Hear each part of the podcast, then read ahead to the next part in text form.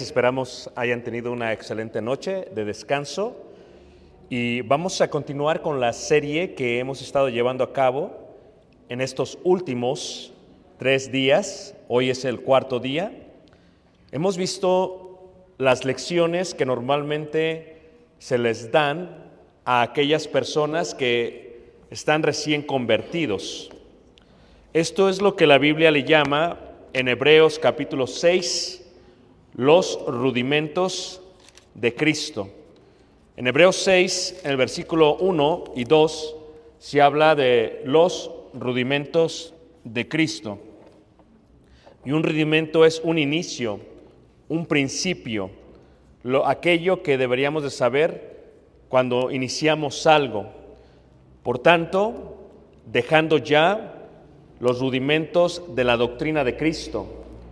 Doctrina se entiende como el conjunto de leyes, mandamientos, estatutos que Dios ha dado al cristiano o al ser humano.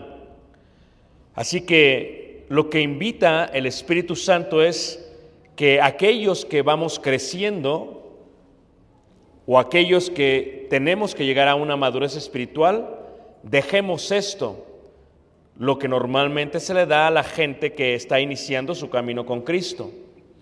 Vamos adelante a la perfección, o esto es a la madurez, no echando otra vez el fundamento del arrepentimiento de obras muertas, número uno, ese es el primer rudimento, de la fe en Dios, número dos, de la doctrina de bautismos, número tres, de la imposición de las manos, número cuatro, de la resurrección de los muertos, número cinco, y del juicio eterno, número seis. Pero indica el versículo 3 hasta el versículo 8 el séptimo rudimento. El rudimento tiene que ver con conocer la justicia divina. Versículo 3. Y esto haremos si Dios en verdad lo permite. O sea, esto es un llamado de advertencia a todos los miembros, tanto los que son nuevos como los que ya tenemos tiempo en el Evangelio. Porque es imposible que los que una vez fueron iluminados, o sea, lo que tú tienes que aprender en este concepto es que cuando hablamos de la justicia de Dios, o lo que es el juicio de Dios, o lo que es justo, tienes que entender que Dios es justo con todos los seres vivientes. Incluye los seres humanos e incluye aún todos los ángeles que se encuentran en las esferas o huestes celestiales. Dios es justo. Si Dios trata a los ángeles en forma distinta que nos trata a nosotros, Dios estaría siendo injusto, pero Dios es justo y su justicia permanece para siempre. La justicia de Dios indica lo que está hablando aquí. Y vamos a hablar un poquito acerca de lo que es la angiología para entender el concepto del séptimo rudimento. ¿Qué es angiología? Viene de una palabra compuesta de dos, la palabra ángel, esto hablando de los ángeles, ángelos, ¿ok? Ángelos, y la palabra logos, y la palabra logos tiene que ver con el estudio de algo, el estudio de los ángeles. Cuando vemos la angiología o el estudio de los ángeles, comprendemos mejor lo que es la justicia de Dios. Veamos y leamos el versículo 4 para desarrollar la introducción. ¿Por qué es imposible? Si es imposible, ya no hay posibilidad, ya no hay cambio. Porque es imposible que los que una vez fueron iluminados, número uno, y dice ahí, y gustaron del don celestial, número dos, del regalo del cielo, y fueron hechos partícipes del Espíritu Santo, partícipes del Espíritu Santo, dice, y asimismo gustaron de la buena palabra de Dios, la buena palabra de Dios, dice, y los poderes del siglo venidero, del siglo venidero. Ve, cinco puntos que las personas que vinieron a Jesús o que obedecieron al Evangelio tuvieron o participaron.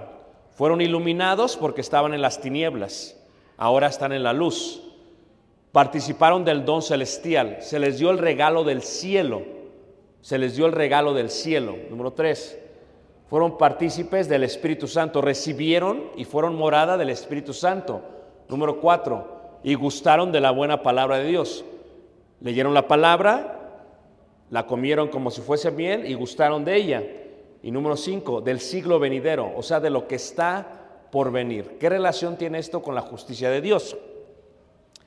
Cuando vemos la angiología o el estudio de los ángeles, los ángeles, dice Judas, por ejemplo, pondremos ahí un separador, Judas, en el versículo 5, dice Judas, en el versículo 5, dice así, Judas versículo 5, ¿cuál es la justicia de Dios? Mas quiero recordaros, ya que una vez lo habéis oído, sabido, que el Señor, habiendo salvado al pueblo, sacándolo de Egipto, después destruyó a los que no creyeron. Esto es, primera comparación, Dios saca al pueblo de Israel, Dios lo saca de Egipto. ¿Creyeron ellos cuando salieron de Egipto? Sí porque si no hubieran creído, no hubieran salido. ¿Creyeron ellos cuando cruzaron el Mar Rojo? Sí, porque si no hubieran creído, no lo hubiesen cruzado. Pero ¿qué sucedió? Después de cruzar el Mar Rojo, decidieron ya no creer más. ¿Cómo vemos esto? Porque quedaron postrados todos en el desierto, la primera generación, salvo Caleb y Josué. Hago una pregunta. ¿Fue justo Dios en sacarlos para que se quedasen enterrados en el desierto? Pregunto otra vez, ¿fue justo Dios para sacarlos y dejarlos enterrados en el desierto? Totalmente. Porque tuvieron la oportunidad como Josué y Caleb de entrar a tierra prometida. ¿Qué fue lo que hicieron? Durante su travesía siguieron viendo hacia atrás. Las ollas que nos daban en Egipto, Llegaron al Sinaí, hicieron el becerro de oro. Eso lo vieron en Egipto. Siguieron viendo hacia atrás. Levanta la mano que me está siguiendo. Ok. Entonces, pudieron entrar, sí. Fue justo Dios totalmente porque su justicia permanece para siempre. Segunda comparación, versículo 6. Y a los ángeles que no guardaron su dignidad, sino que abandonaron su propia morada. ¿Dónde estaban los ángeles? ¿Dónde estaban los ángeles antes de caer del cielo? En el cielo mismo. Ellos estaban con la luz. Ellos estaban en presencia del Espíritu Santo. Ellos estaban en el cielo mismo. Ellos estaban en presencia de quien es la palabra, la verdad, el camino y en la vida. Ellos estaban ya participando del siglo venidero, de lo que estamos esperando nosotros. Nosotros vamos al mismo cielo donde mora Dios. Vamos al mismo cielo donde estuvieron los ángeles. ¿Ok? Pero para los ángeles eso no fue algo suficiente para que no abandonaran su morada. Los ángeles vivían con Dios, estaban en presencia con Dios y sin embargo ellos deciden abandonar su propia morada. Es una decisión que tuvieron. Ellos deciden hacer eso y como consecuencia, dice ahí, abandonaron su propia morada, los ha guardado bajo obscuridad en prisiones eternas para el juicio del gran qué? Día, porque dijimos el día de ayer que cuando hablamos de la idea general de los ángeles, de la idea general de los que voltean hacia atrás, estábamos claros que la justicia de Dios permanece para siempre. Es una decisión que uno toma si uno quiere regresar atrás o quiere ver hacia atrás. Ve lo que dice segunda carta de Pedro, capítulo 2, y seguimos comparando la parte de la angiología. Eh, la angiología es una de, los, las clases más profundas que puede tomar el cristiano. Es una clase que se desarrolla en el libro de Hebreos y que se desarrolla también en el libro de Génesis y que se desarrolla en las cartas de Pedro y aún parte en las cartas de Judas y, Jesús y, Pablo, perdón. Y dice ahí en segunda de Pedro, capítulo 2, versículo, versículo 4. Les voy a preguntar algo, quiero que lo mediten, ¿ok? ¿Tiene Dios el perdón? ¿Tiene Dios el poder de perdonar todo? Eso no indica que no hay límites para el perdón de Dios. Las religiones, las denominaciones enseñan que Dios lo puede perdonar todo. Y sí, lo puede perdonar todo, pero hay límites. Te doy un ejemplo. Si yo obedecí al Evangelio y decido no seguir, no perseverar en la palabra que había recibido, que se me había predicado, dice la Biblia, no soy salvo. Lo vimos ayer. Y muero Dios me perdonó. Pero ¿cuál es el límite del perdón de Dios? Mi vida física. ¿Entienden lo que estoy diciendo? O sea, yo tuve la oportunidad en la vida y yo decidí no tomarla, por lo tanto, hay un límite. El límite es mi tiempo. ¿Cuál fue el límite para el rico? Dios, dice Abraham, es que Él te dio esto y tú decidiste hacer otra cosa. ¿Cuál fue su límite? Su muerte. Murió y después de la muerte le gritaba a Abraham, Padre Abraham, ten misericordia de mí, pide a tu siervo eh, Lázaro que moje ¿verdad? la punta de su dedo con agua y venga y refresque mi lengua. ¿Por qué Dios decide ya no quitarlo de ahí y trasladarlo? El mismo Dios de amor decide hacer eso. Eso tiene que ver con justicia. Tiene que ver con justicia. Dios es justo, su justicia permanece para siempre, pero nosotros tenemos límites para recibirla.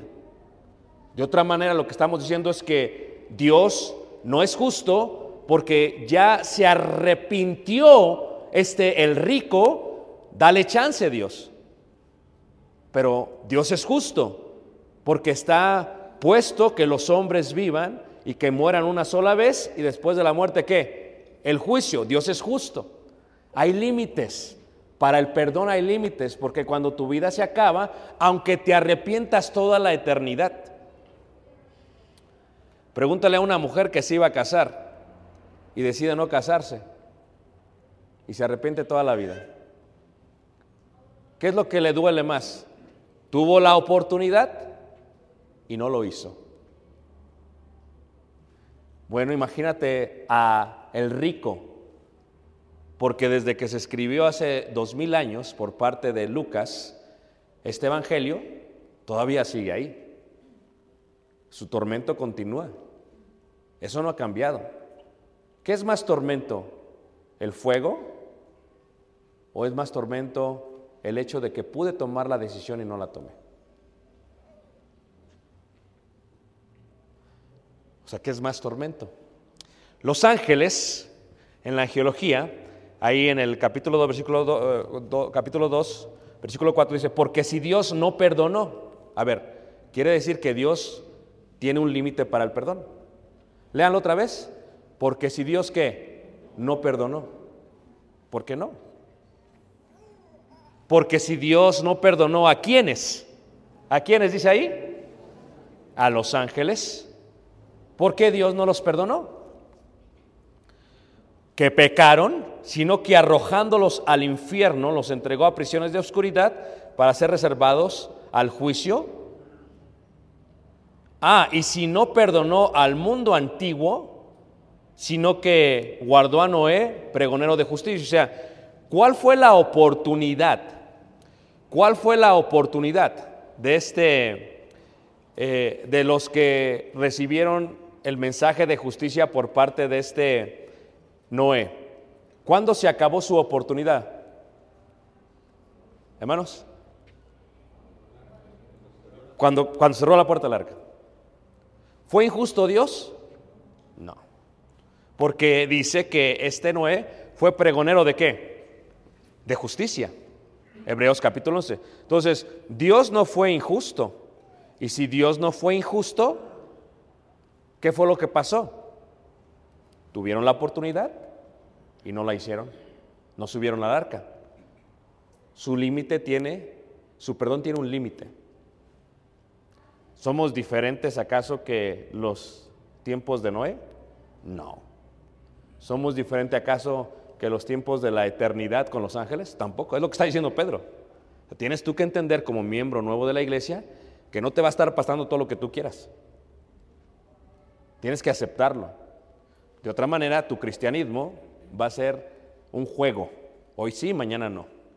Tú tienes que entender que no lo va a pasar por alto Dios, que las cosas son serias. Y entonces dice ahí, en el versículo, eh, versículo 5, dice, pregonero de justicia, con otras siete personas trayendo el diluvio sobre el mundo de los limpios. Y si condenó por destrucción a las ciudades de Sodoma y Gomorra, dice, reduciéndolas a ceniza y poniéndolas de ejemplo a los que habían de vivir impíamente, y libró al justo Lot abrumado por la nefanda conducta de los malvados, porque este justo que moraba entre ellos afligía cada día su alma justa, viendo y oyendo los hechos inicuos de ellos. ¿Sabe el Señor librar de tentaciones a los piadosos y reservar a los injustos para ser castigados el día que? Del juicio. La idea es, si no perdonó, si no perdonó, si no perdonó, si no perdonó. ¿Por qué no perdonó a los ángeles? Porque ya estaban en el cielo, porque ya estaban en la luz. Nosotros ahorita, si ya resucitamos, estamos en la misma, el mismo estado o posición de los ángeles. Ya fuimos iluminados, ya fuimos partícipes del Espíritu Santo. ¿Estamos de acuerdo, hermanos? Ya este, hemos gustado de la palabra, de la buena palabra. Ya hemos eh, recibido este, el don celestial. O sea, y aparte de eso, eh, ya nosotros podremos decir ampliamente que ya sabemos lo que es el siglo venidero.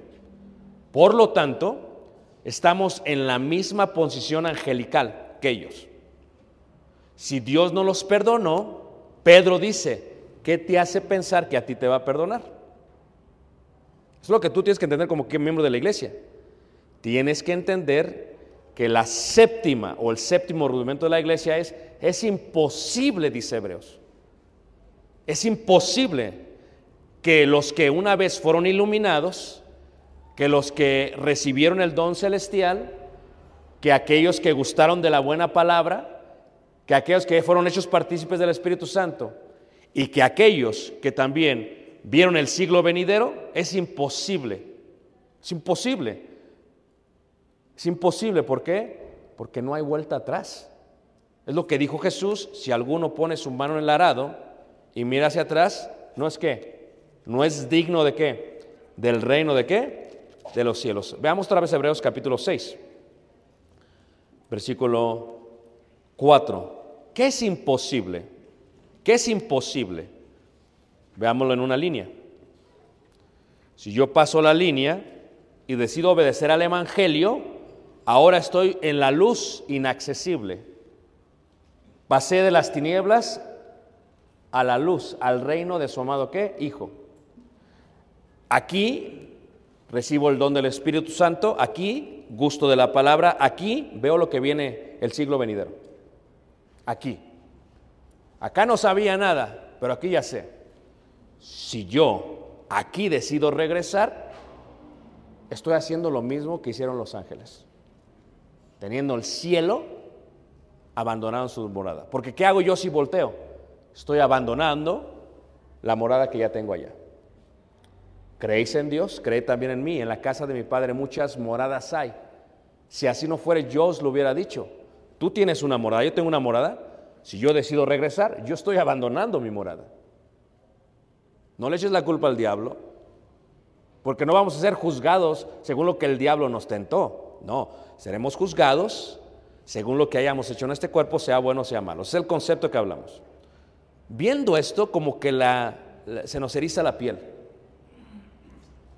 Se nos hace chinita la piel. No sé si les pasa a ustedes lo mismo, pero viendo esto digo, oye, como que esto está serio. Levanten la mano a quien lo ve de esa manera ahora. Ya está serio, ya no estamos jugando. Ya es como miembro, ya sabes lo que pasa. ¿Qué es imposible? Versículo, porque es imposible lo que acabo de mencionar. Ahora veamos el versículo 6. Y recayeron. Recayeron. Ve la palabra recaer. Te invito a que leas brevemente Hebreos 2, versículo 3.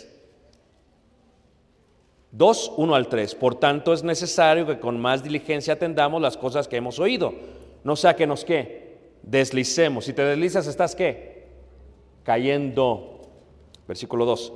Porque si la palabra dicha por medio de los ángeles fue firme y toda transgresión y desobediencia recibió justa retribución, ¿cómo escaparemos nosotros si descuidaremos una salvación qué? Tan grande. Si yo la descuido, es imposible. Si yo la descuido, es imposible. Veamos ahí entonces, regresemos al capítulo 6, en el versículo 6, y recayeron, sean otra vez renovados. Si tú caes, sabiendo lo que significa caer, es imposible renovarte. Wow, ya cambió toda la historia entonces. Porque ¿qué es lo que pasa en la iglesia? Muchas personas juegan a la iglesita.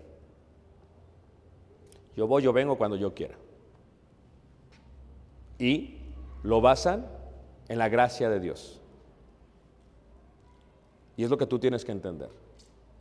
¿Qué hicieron los egipcios? Salieron, vieron hacia atrás. ¿Qué les pasó? Ahí quedaron. ¿Qué hicieron los ángeles? Estaban en el cielo y abandonaron su propia morada. ¿Qué les pasó? Prisiones eternas. O sea, ¿tú qué te piensas? Que tú eres mayor que los ángeles y que los egipcios, que los israelitas cuando salen de Egipto. O sea, ¿qué piensas? Que aún lo dice, aún los de Noé, se les predicó 120 años y no entraron. ¿Qué piensas? Que contigo va a ser diferente.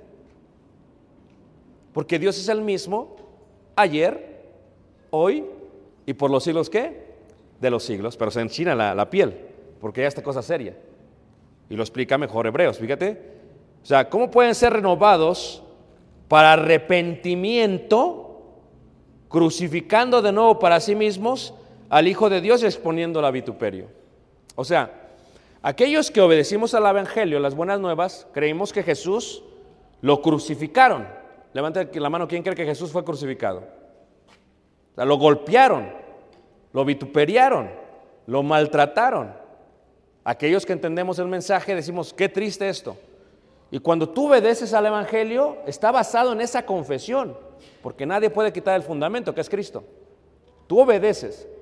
Pero cuando tú lo obedeces al Evangelio y decides seguir viviendo una vida de pecado, o sea, ¿qué te hace a ti pensar que lo vas a estar crucificando a cada rato? Eso es lo que está diciendo Hebreos. O sea, es imposible si tú regresas, es como imagínate, ¿sabes qué Jesús? Gracias, pero ¿sabes qué? No, mejor no. Otra vez, mata, muérete. No, mejor no. ¿Sabes cómo explica Hebreos? Es como pisotear la sangre de Jesús. O sea, ¿qué te hace pensar a ti que los israelitas son menos que tú? No los perdonó. ¿Qué se te hace pensar a ti que los ángeles son menos que tú? Tampoco los perdonó. O sea, ¿tú crees que si estás jugando con Dios te va a perdonar a ti? O sea, ¿en qué mente cabe que Dios puede hacer eso? En la mente de muchos maestros falsos y en la mente de muchos cristianos que no han decidido tomar las cosas en serio. Es imposible renovarlos, porque si lo haces, estás exponiendo a Jesús. Ahora te pregunto, el sufrimiento de Jesús que hacemos memoria todos los domingos, ¿crees que sufrió? Si estuviera en tus manos, ¿lo volverías a hacer? ¿Que pasase otra vez a él por eso? Pues déjame decirte qué es lo que hace mucha gente. Pero no puede una vez más hacerlo. Porque fue una vez y para siempre. Por eso la gente dice que hace eso, es imposible que sean, porque recayeron. O sea, les dio el cielo, nos da el cielo y dice, no lo quieres. Pues, entonces, sería injusto Dios si a los ángeles, que ahora son demonios, que cayeron, es injusto Dios si dices, bueno, ¿sabes qué? Los ángeles cayeron, ya no están aquí. Es injusto Dios que a ti te trate diferente que a los ángeles. Por eso entiendes el juicio final. Preparado el infierno para el diablo y sus ángeles. La razón por la cual el infierno es para el diablo y sus ángeles es porque abandonaron la morada celestial, por eso se los va a dar a ellos.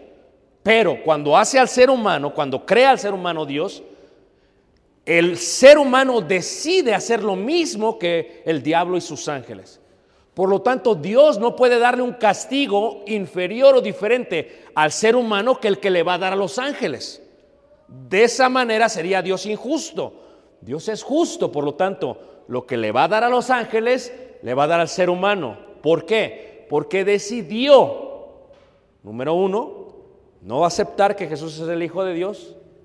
Y si lo aceptó, decidió regresar al camino anterior. La mano que no está entendiendo más. Entonces ya es cosa seria. Ya cambió toda la tonada. Ahora, sigamos leyendo. Hebreos 6, versículo 7. Coloca una ilustración de agricultura. Porque la tierra que bebe la lluvia, que muchas veces cae sobre ella y produce hierba provechosa a aquellos por los cuales es labrada, recibe bendición qué? De Dios. O sea, todos, ah, está hablando de la lluvia como de la bendición de parte de Dios. Está hablando de la lluvia como de la bendición de parte de Dios. Es lo que está hablando. Pero muchos deciden, muchos deciden tomar la lluvia, que es la bendición de Dios, que es la palabra de Dios, que es la vida de Dios, que es el cielo de Dios. ¿Y qué hacen con ella? No la labran. Labrar es trabajar. ¿Qué hacen? Esa misma lluvia que cae puede caer sobre una persona y sobre otra persona. Pablo lo explicó en una edificación, en una estructura. Aquí lo explica el Espíritu Santo en sembrar. Y dice, por aquellos que es labrada recibe bendición de Dios. Yo recibo el mensaje del Evangelio, hago, creo, obedezco y me pongo a hacer la obra de Dios. ¿Cuál va a ser el resultado? Bendición de Dios. Versículo 8.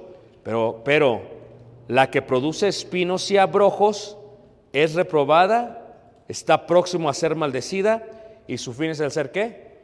Quemada, lo que hemos hablado. Lo que es la paja, lo que hemos hablado. Lo que son los peces inmundos, lo que, lo que hemos hablado. Lo que es el rico. O sea, ¿qué te hace pensar a ti que la Biblia está hablando de otra idea? Por eso la gente dice, una vez salvo, siempre salvo. ¿Qué te hace pensar a ti que siempre eres salvo? O sea, ¿en qué mente cabe eso? No es bíblico, nunca lo enseña la Biblia. La justicia de Dios es que si con los ángeles hizo esto, y el ser humano, por eso los ángeles, hermanos, nos- el diablo nos aborrece. Porque él ya no tiene esta oportunidad. Él está lleno de ira, dice el Apocalipsis. O sea, ¿qué pasa? Cuando meten a un asesino en serie, los meten en las cárceles más que más seguras, pero no solamente para que no salgan. No están con otros presos. Ya no tienen que perder. Tienen 5, 6, 7, 8 vidas de, de condena. ¿Tú crees que si no se le aparece a otro, otra, no se lo va a aventar? Están restringidos hasta de los demás. Es gente peligrosa. ¿Tú crees que el diablo, el diablo ya no... A ver, ¿tuvo el diablo límites? Sí, ya no hay perdón para el diablo. Dices entonces, ¿por qué Dios es Dios de amor? Sí. Pues si le dio el cielo y se abandonó el cielo, ¿cómo lo va a perdonar? ¿Qué más le puede ofrecer al diablo? Pongamos en el caso del diablo. ¿Qué más te puede ofrecer a ti? Ya te está dando todo. Dime, explícame qué más te va a ofrecer. ¿Qué más? Explícame. Eh, ¿Como que hay un cielo diferente para, para ti? No, es el mismo cielo. Y si ese cielo lo desprecias, dice Dios, es que tengo que hacer lo mismo contigo que lo que hago con el diablo. Porque si no hago lo mismo, entonces es injusto lo que está explicando Pedro. Si no los perdonó a ellos, si no perdonó a los que no se subieron al arca, si no perdonó a la mujer de Lot, o sea, ¿cómo esperas que te va? Si no perdonó a Sodoma y Gomorra, porque su justicia permanece para siempre. Su misericordia es inmesurable, pero tiene límites. No compares el tamaño con el tiempo. Es diferente. Es inmesurable. El amor de Dios no se puede medir, pero ahí el tiempo se puede medir. El tiempo sí se puede medir para mí. De otra manera, ¿por qué no dice al rico, ¿sabes qué rico? Ven para acá y te ponemos acá. Y lógico, ¿qué dice el ser humano? ¿Cómo le saco dinero a esta gente? Les hago pensar que su muerto, que era bien borracho, se los saco y se los pongo acá y les cobro por misas. Ese es el concepto humano. No está en la Biblia. Es un concepto de dinero. ¿Qué dice oh, la otra gente? Les hago que estén como en conciertos, ¿verdad? Estuvo aquí apenas el carnaval de... ¿De dónde? Acá. ¿El carnaval? ¿Tuvo bueno? Ah, eso exacto, es lo que esperaba. Entonces, ¿qué pasa? O sea, cuando hablamos de- de- de- del carnaval, cuando hablamos de todo esto, o sea, piensa, ¿ok? Quiero que pienses. O sea, uno tiene que cambiar porque eso fue lo que uno dejó. Hay límites. La gente no entiende a Dios. Y eso es lo que está explicando Hebreos. Ahora, la pregunta es, si hay dos Ricardos y los dos reciben el Evangelio, siempre es esta pregunta, ¿por qué uno no, lo, por qué uno no dan? Muchos de ustedes son eh, empresarios, negociantes. Y yo pues trabajé muchos años en los, en los negocios. Entonces yo entiendo un poquito su pensamiento, ¿ok? Tú agarras una persona que, que te va a ayudar y que te va a ayudar a crecer tu compañía. Entonces estás, y a veces viene uno y dices, no, hombre, este es tremendo. O sea, como habla, dices, este va a ser tremendo. Es más, este, ¿qué presidente 25? No, olvídate, este va, se va hasta arriba. Piensas tú. Y luego viene uno que dices, no, hombre, este ni hablar sabe. No, no, no, no, no va a hacer nada. ¿No te has topado que los que pensabas tú que eran buenos son malísimos por sus relaciones humanas con la gente? Los tratan mal y no, no avanzan. Y luego los que pensabas que no, síganme, está Ricardo y está el otro Ricardo. ¿Acaso los, tus vendedores no reciben el mismo entrenamiento? ¿Acaso no reciben la misma estimulación? ¿Acaso no reciben el mismo incentivo si le echan ganas? Sí. ¿En qué se diferencia que uno no lo haga y que el otro sí lo haga? Entremos al cristianismo. ¿En qué se diferencia que Ricardo uno no lo haga y que uno sí lo haga? Los dos están recibiendo la lluvia, pero unos labran. Unos dan fruto y otros dan abrojos y espinos. Es la diferencia. Dices, pero ¿por qué?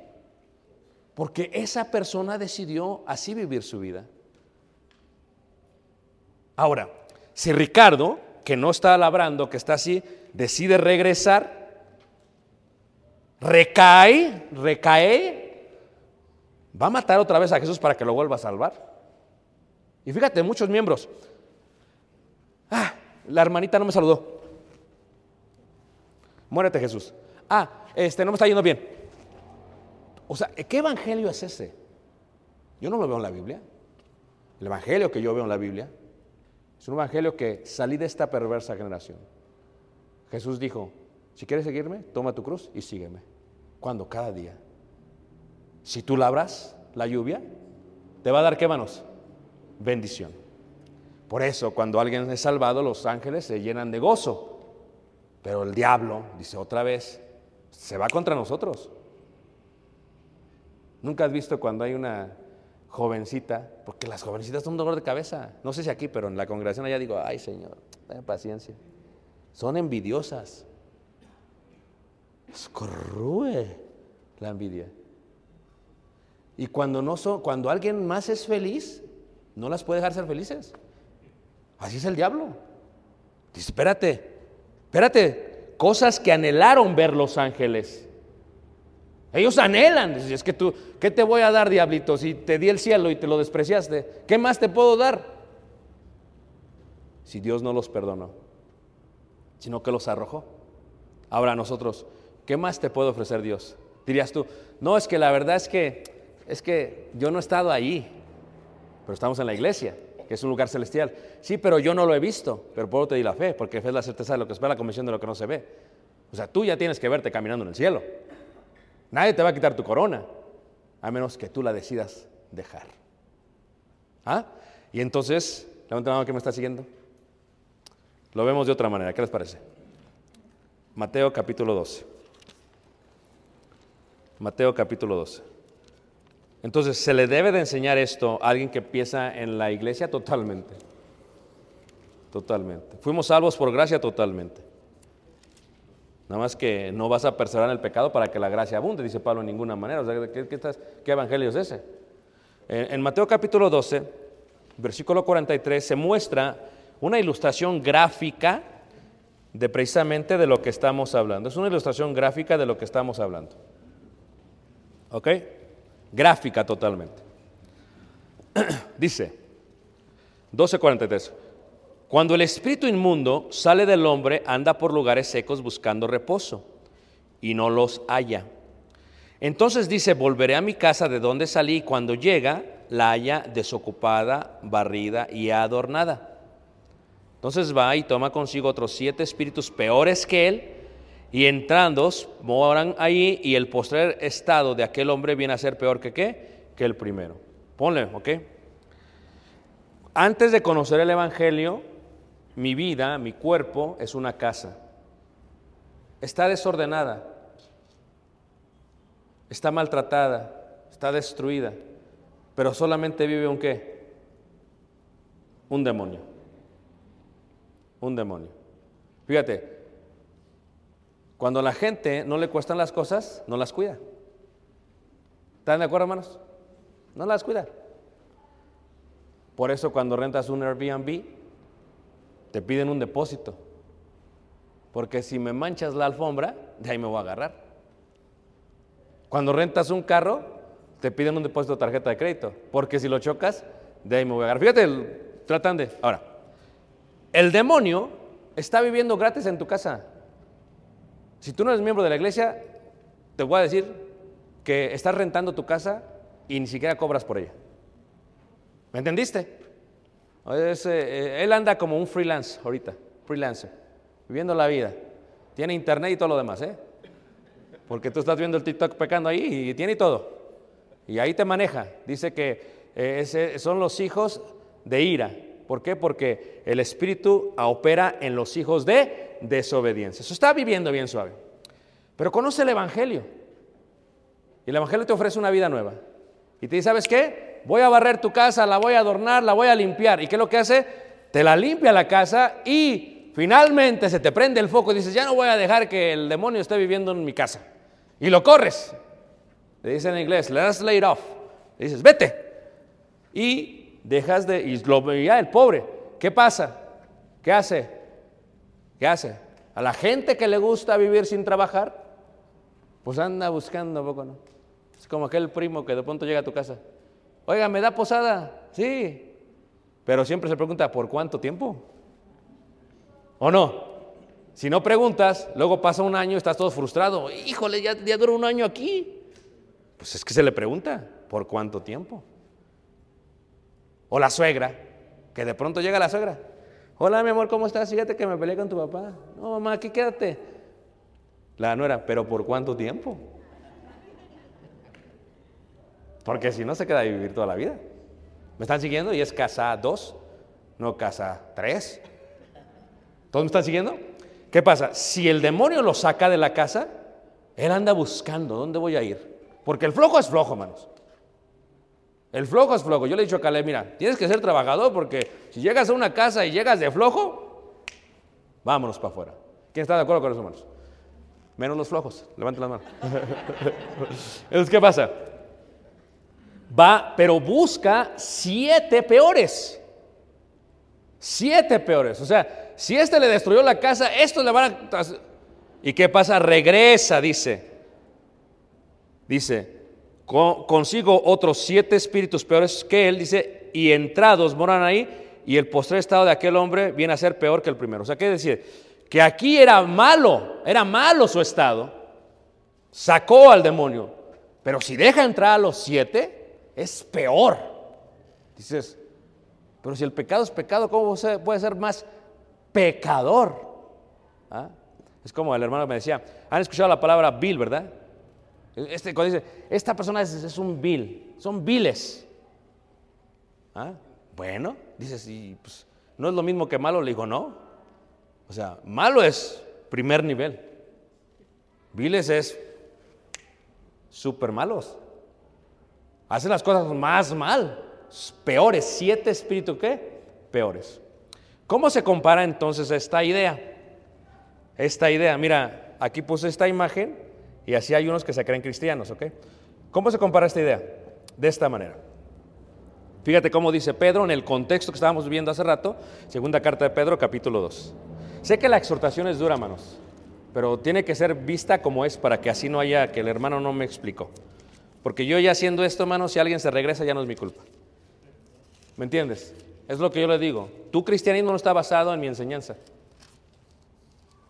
Porque tú tienes que buscar. Pero mi, enseña, pero mi salvación está basada en mi enseñanza. Porque si no te enseño bien, entonces yo también me puedo condenar. Entonces lo que estoy haciendo yo aquí es me estoy lavando las manos de la sangre de ustedes. Digo el apóstol Pablo.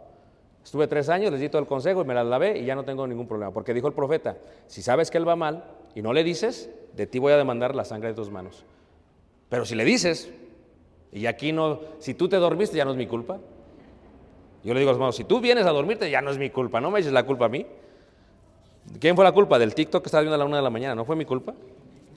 Es tu culpa, tú decidiste dormirte en la hora que deberías de haber estado despierto. Segunda carta de Pedro, capítulo 2, versículo 18, 18. Imagínate que yo soy un maestro de Biblia y que vivo con siete demonios en mi casa. No me va a convenir hablar abiertamente de lo que está bien y está mal. Entonces, ¿qué es lo que voy a hacer? Te voy a estar dirigiendo ligeramente y te voy a hablar para que gane tu favor. Y voy a decir palabras como, hermanos, es que hay gente muy exagerada que hablan de que, de que está mal una cervecita. No es malo porque aún tomaban un poco de vino en aquel tiempo. Fíjate cómo se malinterpreta. Hermanos, pues el baile no está tan mal, si, especialmente si es cultural. Así que si usted llega a las 2 de la mañana vestido de charro, era cultural, no está mal. O decía el otro, el baile no está tan mal. Sí, sí expone, pero si el reggaetón lo bailas con tu mujer no hay problema. O sea, fíjate el concepto, hermanos, de alguien que, que- que es liberal. En un púlpito con la Biblia. Fíjate cómo lo dice Pedro. 2.18. Pues hablando palabras infladas, dice, y vanas, seducen concupiscencia de la carne y disoluciones a los que verdaderamente habían huido de los que viven en error. Y dice, versículo 19, les prometen libertad y son ellos mismos esclavos de corrupción, porque el que es vencido por alguno es hecho esclavo del que lo venció. Ciertamente si habiéndose ellos escapado de las contaminaciones del mundo por el conocimiento del Señor y Salvador Jesucristo, enredándose otra vez en ellas son vencidos, su postrer estado viene a ser peor que qué? Que el primero. Esto es, porque ya no tienen un demonio en su vida. ¿Cuántos demonios tienen, hermanos? Nada más verle a los ojos a alguien que recayó. Hasta la mirada se le ve diferente. Ve las pupilas, ya no se ve, las, ya no se ve el demonio hacia. Son siete. ey. ¿Me entiendes? Y sigue diciendo, fíjate que yo les decía, hablamos de, los siete puntos de la doctrina de bautismos, uno era eh, eh, echar eh, el cuerpo pecaminoso, ¿se acuerdan que hablamos de eso, el cuerpo pecaminoso? Le decía lo siguiente, cuando hablamos de eso, si yo echo eso y lo vuelvo a agarrar,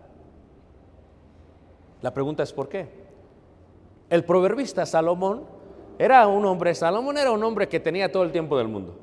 No tenía que trabajar, se puso mejor a escribir. Si no tengo que trabajar, se puso, vio la naturaleza, se puso a escribir. Escribió Proverbios, escribió este, Eclesiastés, se aventó el rey. Era sabio, porque fue lo que le pidió a Dios. Y en su sabiduría escribe esto.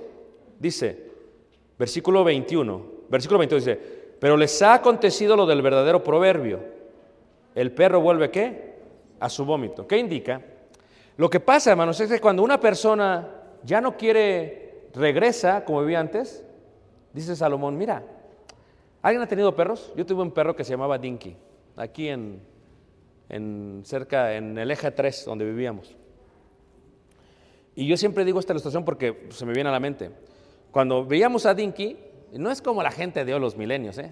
que le dan hasta, le van y compran comida, la refrigeran y, y le dan todo por... No, antes era lo que sobraba, ahí va para el perro. Los huesos, y ahora no, que se le atora y que quién sabe se muere. Antes mi perro duró muchos años, hermanos, ¿sí? y comía puros huesos. Yo lo sé ustedes. Eso sí no tenía buenos dientes, ya, pero eso es otra cosa. Eh, pero ¿qué es lo que pasa? Antes era así, ¿están de acuerdo? No sé no se ofendan los minelios, estoy dando el ejemplo. Pero mi perro tenía una costumbre.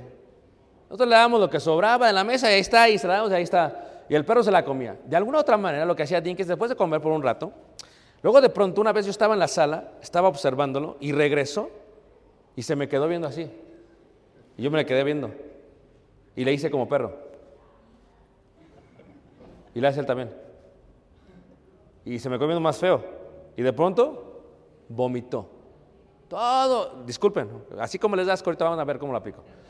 Todos los huesos, todos, y el, pellejo de pollo, todo amarillo, todo.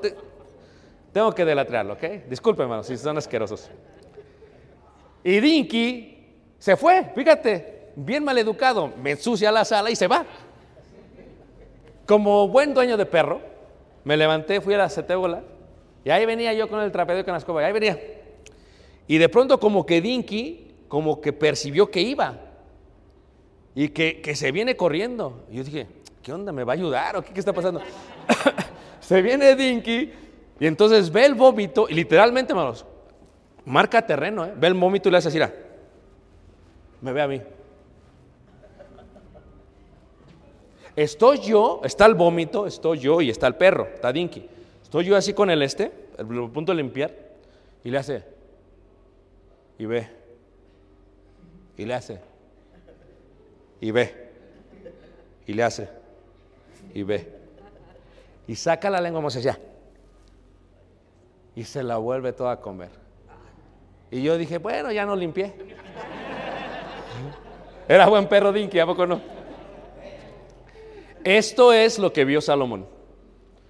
Y entonces, una persona que durante toda su vida se comió la basura de la vida, el pecado de la vida, cuando viene a Cristo echa, echa eso, lo vomita. Pero luego se comporta como un perro.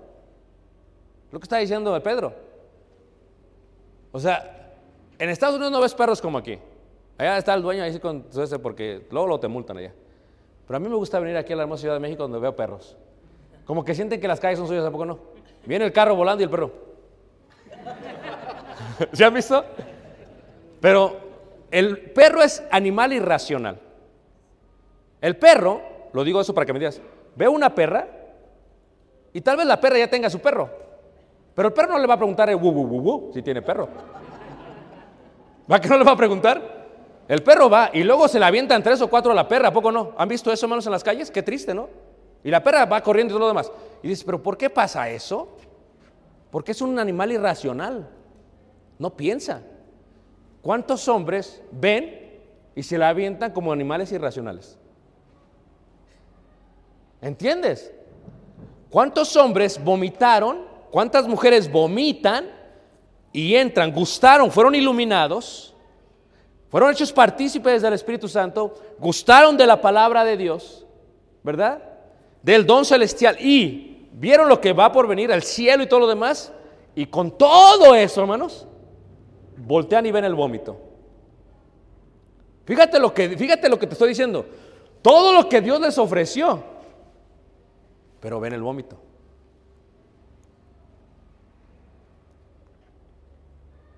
No le piensan. Le decía yo al hermano, acá al hermano, que a veces ya falta un año para morir y se comportaría como un animal irracional. ¿No han visto eso, hermanos? Agarran una jovencita y les quitan todo. Y luego, ¿se qué, hermanos? Se mueren. Y le dicen los hijos, no, piénsale, papá, piénsale, porque está como un animal que irracional. Fíjate el hermano, todo lo que caminó y decide, no, mejor me voy a regresar al vómito. A ver, hermanos, ¿quién se va a comportar como un perro? Los que recaen. Esto no es como que estamos jugando, esto es serio, hermanos. Esto es cosa seria. Y entonces, la puerca lavada a revolcarse en el cielo. ¿Por qué? Porque si éramos puercos y fuimos lavados en las aguas del bautismo, no nos vamos arreglados al lodo. Pero ocurre el verdadero proverbio. Pero fíjate lo que dice el versículo 21. Versículo 21. Porque mejor les hubiera sido no haber conocido el camino de qué manos? De la justicia que después de haberlo conocido, volverse atrás del santo qué? Mandamiento que les fue qué? Que les fue dado. Volverse atrás, volverse atrás, volverse atrás.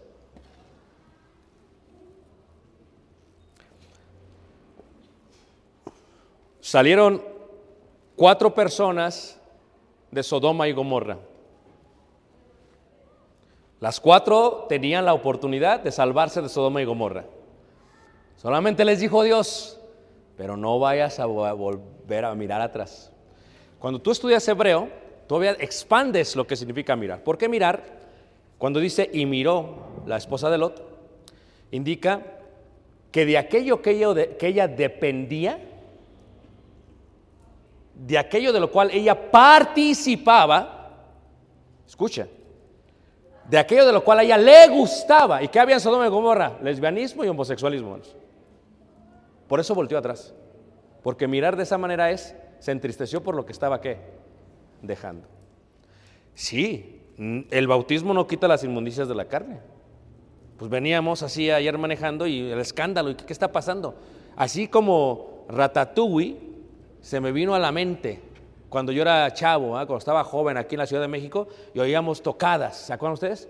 En los barrios, y ¿dónde es la tocada? ¿Dónde es? ah? Porque no había WhatsApp, ni Waze, ni nada, o sea, ¿dónde está la tocada? Y andabas, no, se oye menos, por acá no es, se oye más, por acá es. Ah, hablo con los que me comprenden, ¿me entiendes? Y cuando llegamos el ambiente dije, y se dije, así era. Yo tuve la oportunidad. Le pude haber dicho a David, ¿sabes qué, verdad? Te quiero mucho, pero déjame aquí. Porque voy a hacer una investigación espiritual aquí. ¿Me entiendes? Pude haber hecho eso, pero eso es regresarme, ¿qué manos? Al vómito. Fíjate cómo lo dice Pedro. Mejor no hubiera sabido. Escuchen lo que voy a decir, ¿ok? Cuando uno tiene hijos, hermanos, te marca la vida. Tú dices, no, yo amo incondicionalmente, nah. No entiendes tú eso. Ni, ni sabes. Pero cuando tienes hijos, hermanos, wow, te cambia toda la vida. ¿O no es cierto? Te lo va, te lo va a transformar. Te lo va a transformar totalmente. ¿Qué es lo que estamos diciendo? Pero aunque duele ser padre, porque te lastiman los muchachos, ¿a poco no más? Te hacen cosas feas. ¿O no es cierto, hermanos? Aunque te duele, aún así optarías una vez más por tenerlos. ¿Estamos de acuerdo, hermanos? Pero fíjate lo que está diciendo Dios. Pero en este caso dice, Dios como Padre dice, a través del Espíritu Santo y Pedro, mejor no hubieras conocido. Por eso escucha, ¿eh? Cuando le predicas a alguien, ya no hay vuelta atrás. Pero tampoco digas, no le voy a predicar porque va a estar peor después. No, tienes que ir con todo. Porque es posible que esa persona tome la lluvia y reciba bendición. Pero tú no lo decides, lo decide esa persona. Por el caso de esta, la esposa de Lot, ¿qué pasó, hermanos? Fue, salió, porque sí salió. O sea, como todos salimos del mundo, pero ¿qué hizo, hermanos? Volteó y se convirtió, ¿qué? En estatua, ¿qué? De sal. Volteó y miró. Y miró. Como yo cuando iba ayer en el carro, ¿verdad? Y vi la, oí la tocada, dije, pero me quedé en el carro. Estamos hablando en serio, hermanos. Porque bien me voy a bajar. Tienes que entender que no hay vuelta atrás, hermanos. Tienes que permanecer hasta el final. O sea, soy perfecto, ¿no? Peco sí, pero no regreso atrás. Pido la misericordia de Dios a través del nombre de Jesús, pero no regreso atrás. Porque yo sé que si regreso atrás, ya no puedo ser renovado, hermanos. Yo lo sé. Si tú como nuevo miembro de la iglesia entiendes este concepto, te aseguro que cada vez que volteo a decir, no, mejor no, porque le dijo el hermano. Es más, velo, velo gráfico para que nunca se te va a olvidar, ¿ok? Cuando vayas así y voltees hacia atrás y empieces a caminar, visualízate que te está saliendo la cola y las orejas de perro, porque estás regresando a comer de tu propio vómito. Y yo te invito, porque yo he hablado con mucha gente, hermanos, que ha recaído. Cuando hablas con ellos, hermanos, te saca de onda. A veces sientes que estás hablando con el mismo diablo. Así, hermanos, es peligroso. Ahora, no importa cuánto yo me aferre a ellos. Si los dos morimos, ¿vas a estar con ellos? ¿Vas a estar con ellos? Porque el rico estaba en un lado y Lázaro estaba, ¿qué manos? En otro. Y todo este contexto habla de esta idea de regresar de nuevo. Y este es un principio del rudimento de la iglesia, de la doctrina de Cristo. Lo enseñó el Espíritu Santo, lo enseñó Pedro, lo enseñó Hebreos, todos lo enseñan. ¿Cómo dice eh, Hebreos? Dice, nosotros no somos de los que retroceden,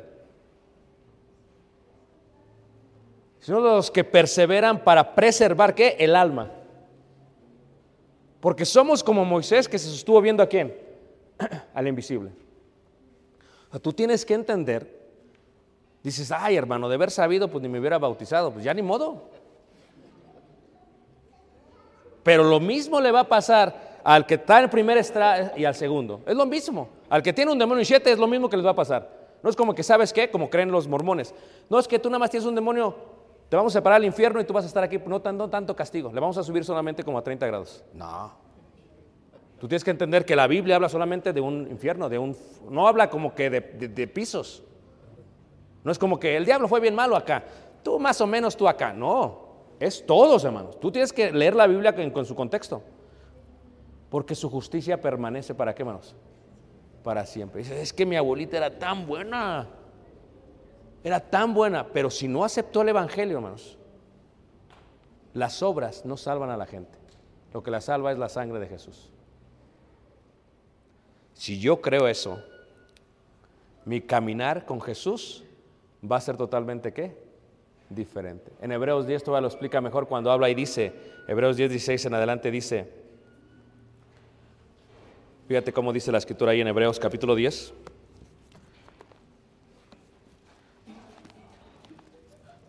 Porque este es el contexto de lo que estamos hablando. Hebreos 10, versículo 26. Porque si pecaremos voluntariamente después de haber recibido el conocimiento de la verdad, ya no queda más sacrificio por los pecados, sino una horrenda expectación de juicio y de hervor de fuego que ha de devorar a los adversarios. El que viola la ley de Moisés por el testimonio de dos o tres testigos muere irremisiblemente. ¿Cuánto mayor castigo pensáis que merecerá al que pisoteare al Hijo de Dios y tuviere por inmunda la sangre del pacto en el cual fue santificado e hiciera afrenta al Espíritu de gracia? Pues conocemos al que dijo, mía es la venganza, yo daré el pago, dice el Señor, y otra vez el Señor juzgará a su pueblo. Horrenda cosa es caer en manos del Dios vivo. Horrenda cosa es caer, dice ahí. ¿Qué indica, hermanos? Versículo 29. ¿Cuánto mayor castigo pensáis que merecerá el que pisoteare al Hijo de Dios y tuviese por inmunda la sangre de quién? De Cristo. ¿Dolería, hermanos? ¿Tú crees que a Jesús le duele crucificarlo y crucificarlo y crucificarlo? Dice, no. Yo te doy una oportunidad. Tú la tienes en tus manos. Tú decides. Yo te doy la lluvia, lábrala. Da fruto. Tú decides. A ver, me dice el hermano, ¿qué debo de hacer? Pues es que yo no puedo decidir por ti. Es lo que dice la Biblia. Tú decides. Yo, yo puedo decidir por mí. Pasamos ayer por el carnaval. Tuve que decidir por mí. Porque la decisión no es una decisión de un día solamente, es de toda la vida. Todos los días yo estoy decidiendo no regresar atrás. ¿O no es cierto, hermanos? Pero imagínate, si yo, si Dios me da vida, llego a los 80 años. Imagínate que en el año 79 de Ricardo Barrera, en el mes número 11, a los 29 días, iba el viejito en la camioneta y se metió al carnaval y se acordó y dijo, a mí en una noche nadie me la va a quitar. Dios me dará vida. Y ahí estoy. Ta, ta, ta. Y de pronto ahí, manos, me da el paro, manos. Porque pues no estaba acostumbrado a esos trotes. o sea, ¿cómo escaparé, manos? Mi relación con Jesús es que yo te amo tanto que no voy a hacerte esto. Te seguiré. Donde quiera que tú vayas. Somos muchos los que salimos de Egipto. Solo dos entraron, dijo Josué y Caleb. O sea que es posible entrar. ¿Cuál es el secreto? No mirar atrás. Como dice el himno, ¿va? Amarte solo a ti, Señor. Amarte solo a ti, Señor. Amarte solo a ti, Señor. Y no mirar atrás. Seguir tu caminar, Señor. Qué hermosa boca, ¿no? Y no mirar atrás. Lo cantamos. La pregunta es si lo practicamos. Con eso acabo mi homilía, hermanos. ¿Qué les parece? Seguiremos con la adoración. Yo también estoy en riesgo, oren por mí, pero confiemos en Dios y hagamos su voluntad y seremos bien bendecidos. Amén, hermanos. Dice uno aquí, dice, ay, hermano, si usted supiera cómo he estado viviendo, yo no lo sé, pero Dios lo sabe. Por eso dice el apóstol Pablo en Corintios, si oyeres hoy su voz, porque si te está incomodando, dices, ay, hermano, como que me... Yo sí vine, al- fui al carnaval ayer. ay, si te está incomodando, hoy es día de arrepentimiento. ¿Cómo puedes tú hacer como si no pasó nada? Cuando Él sabe que todo pasó. Tienes que ponerte bien con el Señor. ¿Cuándo, Señor, me ha de arrepentir? Arrepéntete un día antes de tu muerte, Señor, pero ¿cuándo voy a saber cuándo he de morir? Por eso te debes de arrepentir hoy, porque no sabemos cuándo hemos de morir. Pónganos de pie y cantemos un himno de invitación.